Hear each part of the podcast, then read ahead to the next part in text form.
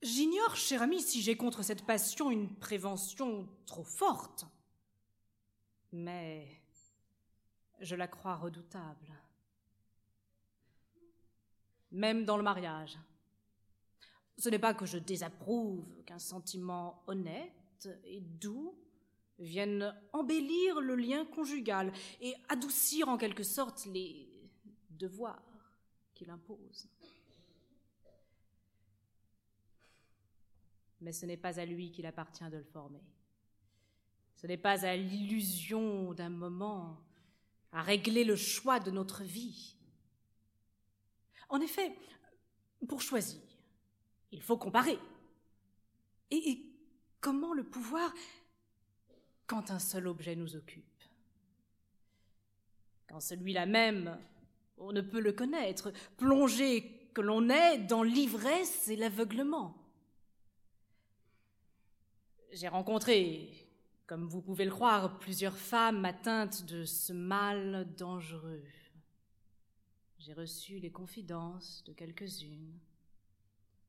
À les entendre, et il n'en est point dont l'amant ne soit un être parfait. Mais ces perfections chimériques n'existent que dans leur imagination. Leur tête exaltée ne rêve qu'agrément et vertu. Elles en parent à plaisir celui qu'elles préfèrent. C'est la draperie d'un dieu porté souvent par un modèle abject. Mais quel qu'il soit, à peine l'en ont-elles revêtu que, dupes de leur propre ouvrage, elles se prosternent pour l'adorer. Ou votre fille n'aime pas Danceny, ou elle éprouve cette même illusion. Elle est commune à tous deux si leur amour est réciproque. Ainsi, votre raison pour les unir à jamais se réduit à la certitude qu'ils ne se connaissent pas, qu'ils ne peuvent pas se connaître. Mais me direz-vous, le vieux monsieur de Gercourt et ma fille se connaissent-ils davantage?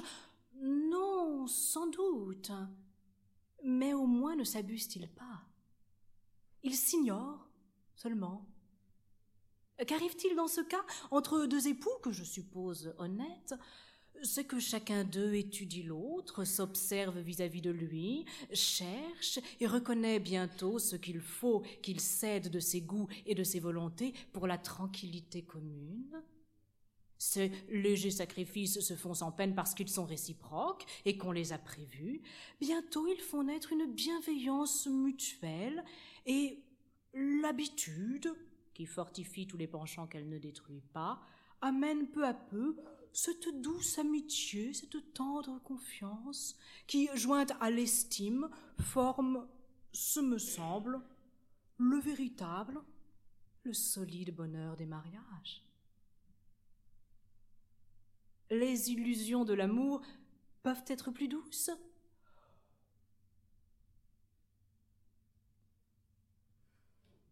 mais qui ne sait aussi qu'elles sont moins durables et quel danger n'amène pas le moment qui les détruit.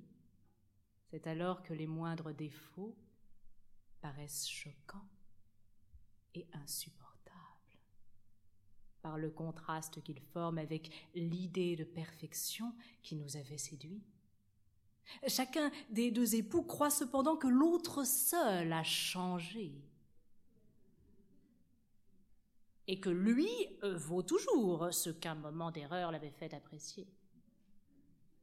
Le charme qu'il n'éprouve plus, il s'étonne de ne le plus faire naître.